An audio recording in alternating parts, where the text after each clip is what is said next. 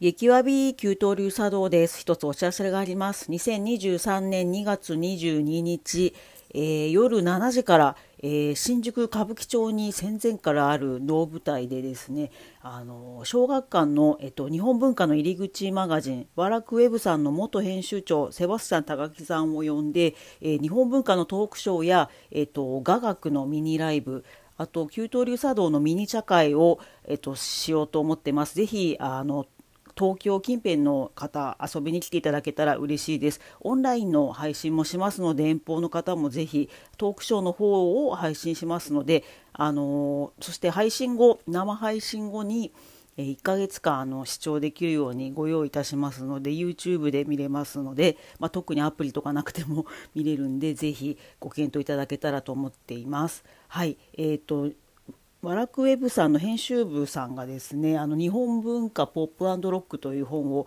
出版されまして、まあ、旧東流茶道もちょっとした小ネタを出してまして、まあ、そこから、えー、と載ってるんですけど、まあ、歌舞伎や、えー、と茶道とか、えー能とか、まあ、いろんな日本文化を、えー、と分かりやすく初心者向けにポップにあの書いているものなのでぜひあのその辺からのお話も聞けると思うので遊びに来てくださいお願いします。えーこの番組の、えー紹介ページに、えーリンクを貼っておきますのでぜひご覧ください。あ、聞こえますか？はい、聞こえます。お疲れ様です。はい、お疲れ様です。今日もファンキーなゲストに来ていただきました。自己紹介お願いします。今度はファンキーになりました。田川です。はい、はい、田川は陶芸家のね。はい。はい、陶芸家の田川明さんです。よろしくお願いします。はいよろしくお願いします。まあ、これに関しては打ち合わせなしでですね、田川さんに話を聞いてもらおうと思よ。ってるんで。はい。ぶぶっつけ本番で、まあまあ、はい。でですね、えっ、と、2023年の1月あたりまで、あの、東京のサントリー美術館でもう終わっちゃったんですけど、終わっちゃやた。っていた展覧会でめちゃ激わび面白諸業務上案件があったので、ちょっと田川さんに聞いていただこうと思ってます。そうなんです。これね、でもね、撮るって聞いたときに、うんうん。あの思い出したのは、うんうんうん。なんかね、その。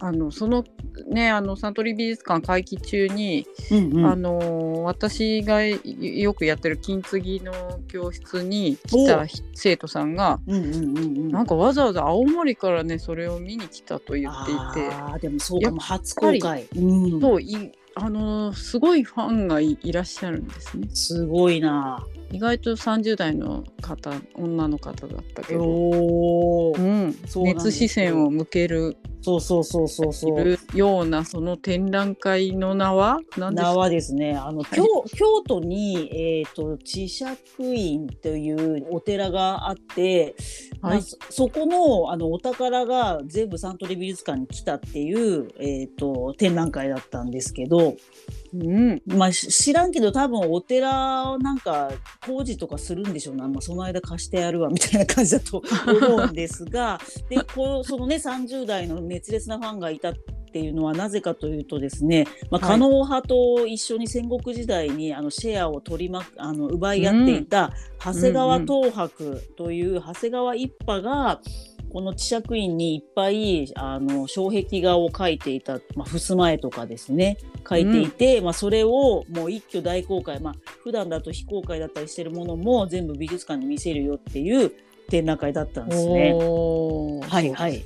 はい。ででですね。でそこで面白かったのがはい狩野派が長谷川一派をからシェアを奪いたいためにめちゃくちゃ嫌がらせをしてたっていうことがあそういい判明しまして。そうそうそうそう。めちゃくちゃすげえな。そう。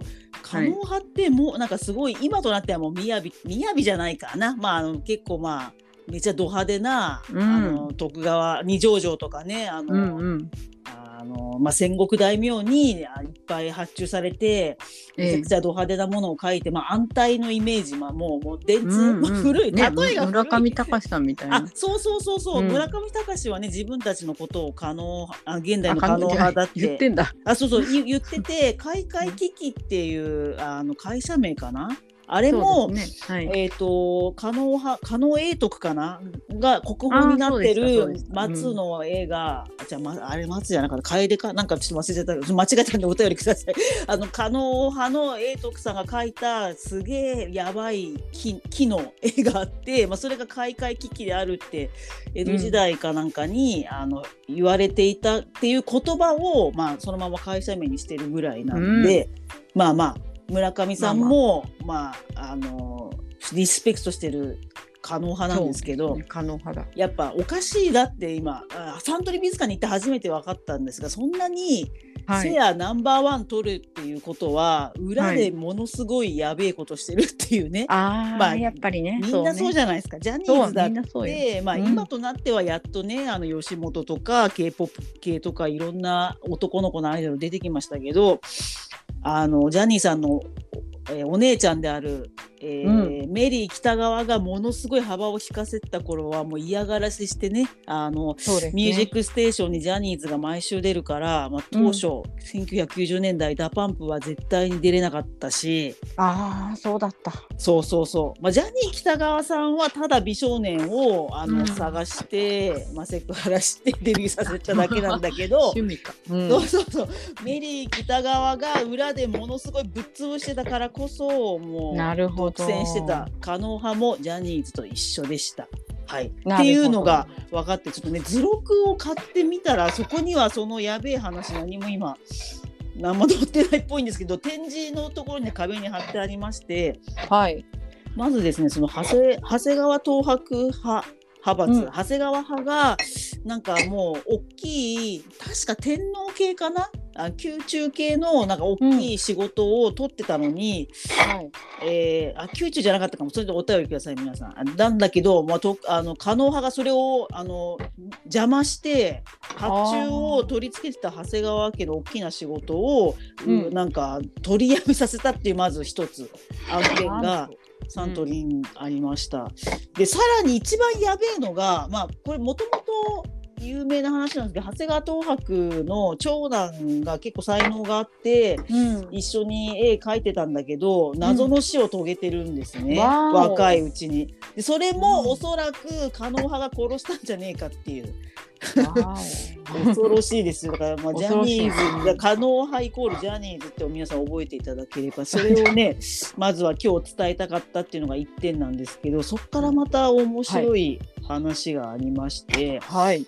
その開会危機と言われた狩野英徳さんが描いたぐにゃぐにゃに曲がってる木の絵あれ松じゃなくて何だったっけな、なんかぐにゃぐにゃのなんかまあ皆さんも検索したら国宝狩野英徳開会危機で検索したら出てくるめちゃくちゃ有名な絵があるんですけど長谷川派はまあそれをとはやっぱ自分たちは違う芸風で売り込まないとシェア取れないじゃないですか。はいはいでこの智着院はなんかうんい一回廃れかけたりいろいろあったんだけど、秀吉の最初にできた子供が鶴丸ちゃんが、まあ、3歳ぐらいで死んじゃうんですけどはい。そのためにその鶴丸ちゃんのためにその智着院の中にもう一回新築作るから長谷川派に発注するわって言って秀吉がいっぱい発注してそれでまあうん。今残ってるんですけども、国宝として。はい。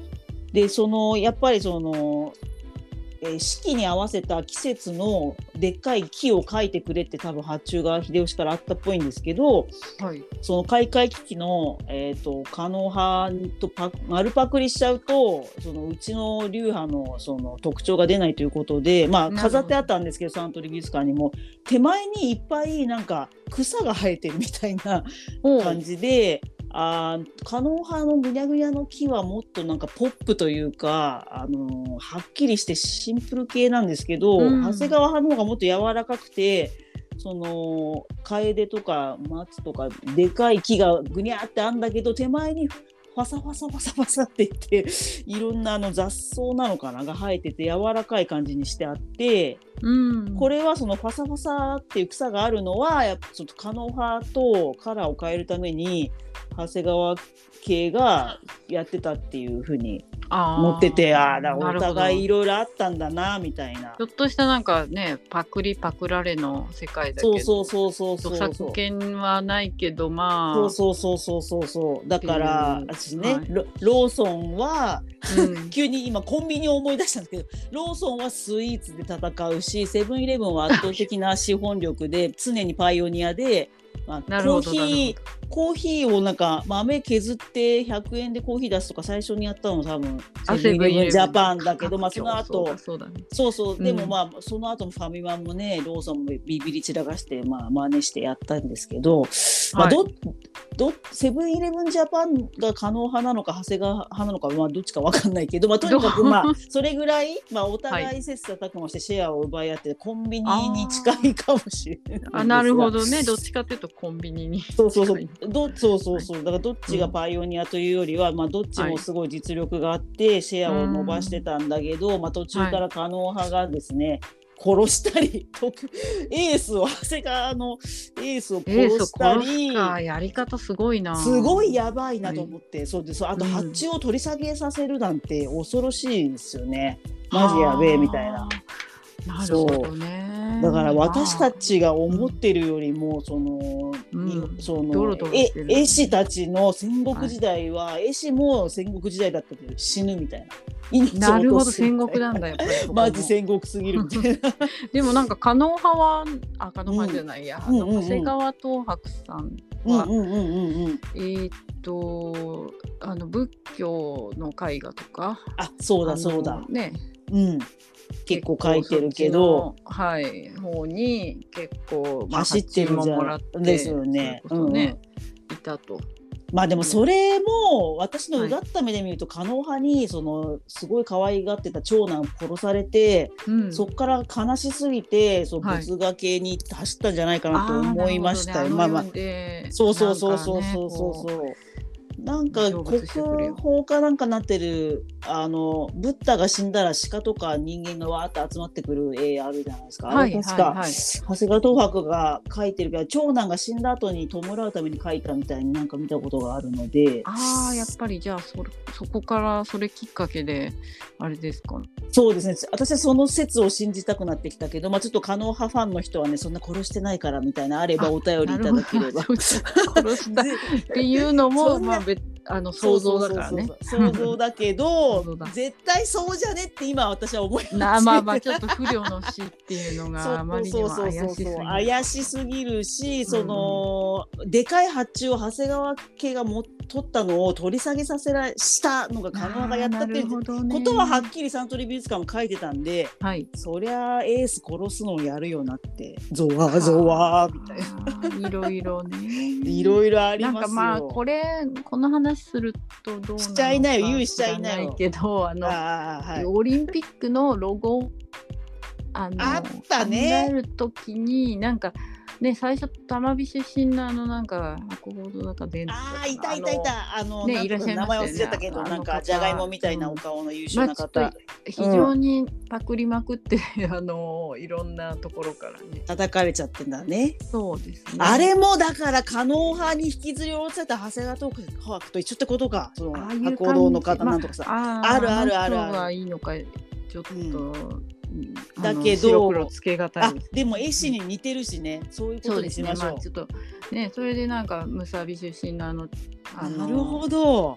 人にみんなああ玉美バーサスムサビの戦いなんだあれ。いやめっちゃおもろい。いやにもうそういうことにしようそんなこだけで派閥派閥あんのかなっていうところだけどねでもかんあの意識してる人は意識してるみたくてどうもあだその部署に部署って言い方変か学科によっては意識してるでしょうな。とかやっぱ学校がどうもねやっぱ同じような美術学生そうですね。確かに。とまあ、取り合う学生のそうだよ、まあそうだよ。えいや、おもろいじんゃん。現代の可能派 VS あそう。そう、あ殺したりはしませんそう、あ、で、大変、その素人で失礼なんですけど、ええ。玉美とムサビの、そのキャラの違い知らない。よくあの、早稲田と慶応ってなんとなくキャラの違いみたいなのあるじゃないですか。あシティボーイの慶応はいはいはいはい。と、まずバンから、まあ今はまああんま変わんないんだろうけど、変わんないですよねね。まあでもいイメージは今も多分続いてる感じがあるんだけど三田でおしゃれな港区のシティボーイの慶応と、はい。あの高田の馬場でちょっとバンカラなあの、あのくももさいのが売りの早稲田みたいな。もうさ、い。はい。田川さんはどっちのご出身でしたっけ？あ、私はむさびの方むさび派ですね。はいで玉火とむさびってそういうなんかキャラの違いってあるんですか？どうだろう。私がいたのは優雅科なのであそうか。油学科によるとち、うん。違うのか。油絵科で。うんうん。油絵科なんか絵の傾向がはっきりと私の時代ははっきりと違いましたけど、えー、面白い。あ、玉火の、その油絵とはい。むさびで違ったんだ。え、その時はどう？と違いました。えあのだからでもこんなことあ思ってるのはもしかしたら私だけかもしれんけどそのおじさんの先生当時のそのなんか、まあ、試験の時のい絵の傾向は玉美の方がやっぱ手数がめちゃくちゃ入る。え、おもろい。なるでほど。むさびの方はもううん。構図とそのもう決め、なんていうんですかね、直感？うんうんちょまあセンスというああ、おもろい。曖昧な言葉使うけどかああ、おもろい。なーっていうところはあったんあですよ。おもろいおもろい。そう聞きたかったわ。うん、で結局そのみんなねこう絵が描けないとか絵が下手っていう人自称の人多いけど、うんうんうん。あれ一番難しいのはやっぱりこう作品として成り立たせるっていうのが非常にセンスが問われる。だから描きすぎてもなんだかみたいなああ、いや、それは。っていうのを東博の絵を見ておお。あのこの人はすごく、うんあの手数を入れずに絵確かに。にする方法を知ってるっていうのをかっこいい。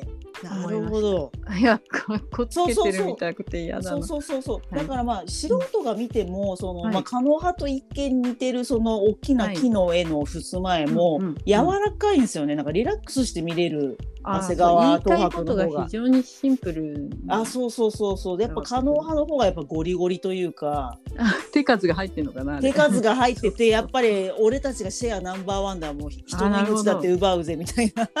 ちょっと執念を感じますあよね。そうそうだからまあ可能派がセブンイレブンだとしたら東博はポプラ ポプラとか？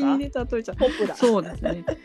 可能派が とかかね東博はローソンですか、あローソンより、まあ、ポプラとかのが分かりやすいんじゃないですか？ポプラなんあてどポこにあるんプラはですか。失礼か。あでもなんだっけ？あ山崎パン系列あるじゃないですか。ああのまだあるの？そうそうそうそうそう。うちの近くとかある。あれってはい。一応コンビニの手を見せてるけど、実は、あのはい。各か、店舗で好きにあの集めていいんだよね。だからあなんか手作りお惣菜が置いてある山崎パン系列のあれなんて言うんでしたっけねあのコンビニの名前ね。忘れちゃったけど、うん、とかかな。あもしもし？あ落ちた？あデイリー山崎のことであそうそうそうそうそう。でもそれは失礼かな。でもなんか柔らかかったんですよね。その、はい。たまたまだけど、うん。2022年の秋にあのな上野の東京国立博物館で国宝展やっててそっちでそのがゴリゴリの開会危機と言われる、はい。可能派の方のそのぐにゃぐにゃの松田かなんかを見てたんではい。こあの年明けてサントリー美術館で長谷川さんの、まあ、同じような木を使ってるはずの絵なんだけどはい。なんかそうすごいなんか爽やかな風が吹いてた。なるほど、それは素晴らしい、だからそのやっぱ、だからちょっとデイリー山崎系。デイリー山崎には爽やかな風が吹く。どう？だからそのなんか手作りの手作りのお惣菜も載ったりな多分セブンイレブンはもうセブンイレブンジャパンの本部からも全部トップダウンで多分下ろしてきて。マニュアルがありますから、ね、そうそう。で最先端のデータであこれが売れるからこれとかやってると思うんです、まあ、ちなみにどうでもいい話ですけどセブンイレブン本し本体のアメリカよりも今はもはやセブンイレブンジャパンが一番工夫してるいい会社らしいですね、まあ、どうでもいい話そうなんだ。なんか今アラームブンイレブンってアメリカから来たんだ元はそうセブンイレブンってまさにアメリカが発祥の地で、はい、まあ、今でも行くともうしなしなのクソまずのドーナツとか、まあ、今行くとか言って嘘だ。私10年前ぐらいしか行ってないか ニューヨークのセブンイレブンとか行くともうしなしなのクソまずドーナツとか置いてあってやる気のない、はい。まあ、ヒスパニック系の人がはい。投げ,、投げるようにあのお釣りを投げてきたりとか。まああディズニーランドも一緒っすよね。本体のね。そうそうそう本体のアメリカは汚いしそのやっぱやる気のない、あのうん。バイトがやなんかじゃあ,、うん。とあのクルーズ乗るよみたいな棒読みだけど そのオリエンタルランド、まあはいとはいはいはい。日本法人の、ねキそう。ャストがいる一緒だと思う、まあ、はい。話それまくっちゃって関係、と長谷川トーク関係ないけどまあそうそうそう。なので可能派がまあゴリゴリのうん。まあセブンイレブンだとしたら、うん まあ、ポプラまたはデイリーデイリー山崎あポプラはちょっとポプラにも失礼かな。いいややめよう、うん。ポプラよりもやっぱデイリー山崎シェアが少ないそうそうそうシェア少ないけど面白いみたいなその、うん。あのおばちゃんが後ろで焼きそば勝手に作って出してる。そんなデイリー山崎ありまなんすか、ね、かそう詳しく聞いたらデリヤマザキはただのフランチャイズでもともとそのなんつうの自分たちがタバコ屋とかやってた人たちとかで緩くやっていいらしいんですよ。トップダウンじゃないみたいな。ああなるほど。そうそうそうそう、うんうんまあちょっとこれそれ違うよっていうね長谷川東博の関係者の方いたらまたお便り お便りいただければと。お便りください。はい、はい、ででもう一つさっき著作権って田川さんが言っててめっちゃおもろいんですけどそのそれぐらいシはい。ェアを奪い合っていた加納派 VS 長谷川東博派ではあるんですけど、うんうん。今みたいに絶対にオリジナリティ出さないといけないっていうのとも違う感覚じゃないですかまだやっぱその近世までは。うん。なので面白いのがそのだから秀吉が鶴丸ちゃん死んじゃったから発注するから絵描いてって言われた。で、まあ、オリジナリティも出すんだけど、その出す前に長谷川東博は先に加納派が他のところに作ってた、えー、とその松とかの大きい絵を先に納品されたやつをかなり見て参考にもしてるんだって書いてあって面白いなと思って。ライバルだけどうん相手の作風もすごい見た上で書くみたいなのあーながるほどね。やっぱりちょっとそこは競合他社の動きを見て。でも今もうん、あなんだろうやっぱり作品作ってるようなあのイラストやってる人とかはやっぱりインスタでやっぱりちょっと他の作家の動向を見て やってますよ。なるほど。イラスト屋はまあそうやって最先端のものをうまくパクつつ被やってらないようにとか。そうだ逆にそれもあるね。あのね本当にね嘘のように被ることがあるみたいいでやーだから本当にパクってるつもりないんだけどないのに。所詮ばなんつうの言い方して凡人が考えることはみんな一緒っていうのと一緒ですよね。きっとまあね。ねあだ被らないためにもちゃんとパトロールしてんだイラスト屋そうそうさんは。そう被り防止ですね。いやいやいやいやなるほどです。はい。ああすいません。今やっと出てきました。その可能派の開会危機って言われてる、うん。ゴリゴリの方の絵はヒノキ図屏風ヒノキなんだ、もうぐにゃぐにゃのやつ。で、はい。これがもうあのすごいもうシェアナンバーワン取りたいゴリゴリみたいな 感じの絵に対してだおそらくこれをちゃんと見た上で長谷川さんはもっとファサーってした感じの可愛いその抜けがある。そうぬそう抜け感あった。抜けが。抜け感がそうほわほわしてるんですよ。それで地面から雑草も生えていて、うんうん、そうそう。どっちもいいけどかなり抜け感ありました。そうですよね。長谷川東博の方の木の絵は。いやーだいいなっつって思ったんで、はい、まあ、皆さんもあの可能派だけが言ってんじゃなくてねまあ可能派もいろいろなことをしてシェアナンバーは取ったから怖いよっていう話そうですね。あの手段を選ばず。そうう。そうそうそうそうそうだからなんか圧倒的に強い人たちがいたらこいつらが裏なんかやってんじゃないかってやってますよね。やってるよね確実にやってるあのね、なんだそのオリンピックのあの。そうそうそうそうあの収賄事件とか見ても、おお、やってんな。やってんなってなるので、まあとか言いながらジャニーズのことはなぜか私はずっと好きなんですけど。まあまあ。やっぱジャニーさんが好きなんだ。そうそうジャニーさんがやっぱ変人すぎるから好きだったんでそうそうそう今後ねもっとジャニーズが可能派みたいになっちゃったらいつか私の心が離れる時もくるかもしれません。ここです。宣言したところで誰のね、あの役に立たない情報ですけど。えー知得情報ありが知とうござい得ます。知得です。はいというわけで今日も盛り上がりました。ありがとうございました。ありがとうございました。はい、なんか田川さんお知らせありますか？じゃあ、あのーここで一つ、えー、っとですね、はい。えー岡山アートスペース油亀では、うんうんうん。えー2月の4日からははは。3月のなんと19日、うんうん結構長く、はい。コーヒーのための器展といういい名前。やってますので、はいはい。ぜひあのまあ岡山に行かんくてもオンラインでアートスペース油亀で。多少の作品をあのご覧になれますので、おぜおひ。ぜひあオンラインでも購入可能ですね。購入も可能です。でちなみにちょっとこう田川明であのぜひあのインスタを見ていただければははははあの。ずあの何でも載ってますので、なるほどはいなるほど。はいあのじゃあ両方かぶりチェックして防止の。ためにもちょっと 本当それな。はいはいそれそれそれですわ。はいはい、じゃあ皆さんぜひ見ていただいて、ちょっと高さん後で直接リンクをあのさっきの宣伝のも含め、はい、いただいたらこの番組の紹介文のところに直リンク貼っときますんで、皆さんぜひはい。よろしくお願いしそます。の油亀さんはね前もお話しし、リスナーの皆さんにしたかどうかもうあやふやですけどあの悲劇のイケメン小早川秀明小早川マグもまだありますよ。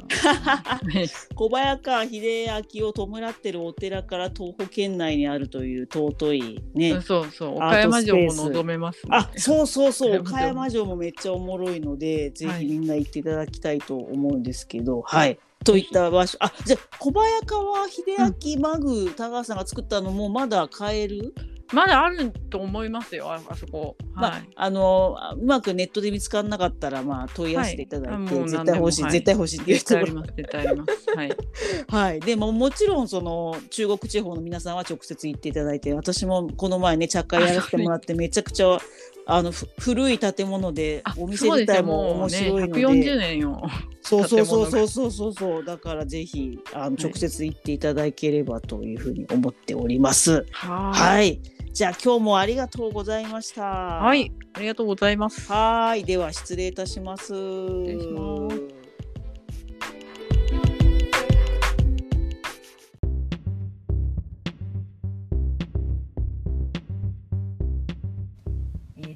僭越ながらこの番組では皆様からの寄付をお待ちしてます。あ本当缶コーヒーが買えるようなお金でもめちゃくちゃ嬉しいのであのご検討いただければと思います。まあ、いただいたお金はあの博物館や美術館にお金に当てさせていただこうと思ってます。えー、ペイペイでわびさび910、えー小文字で WABASABI910 は数字こちらに送ってもらえたら嬉しいです。はい、あとまた給湯流茶道はあの Twitter や Facebook、インスタ、YouTube などもやってますので給湯室の給湯に流れる給湯流に茶道で検索してみてください。では今日もありがとうございました。えー博物館や美術館で見た歴史の新ネタを食べる歴史のハクビシンでした。ありがとうございます。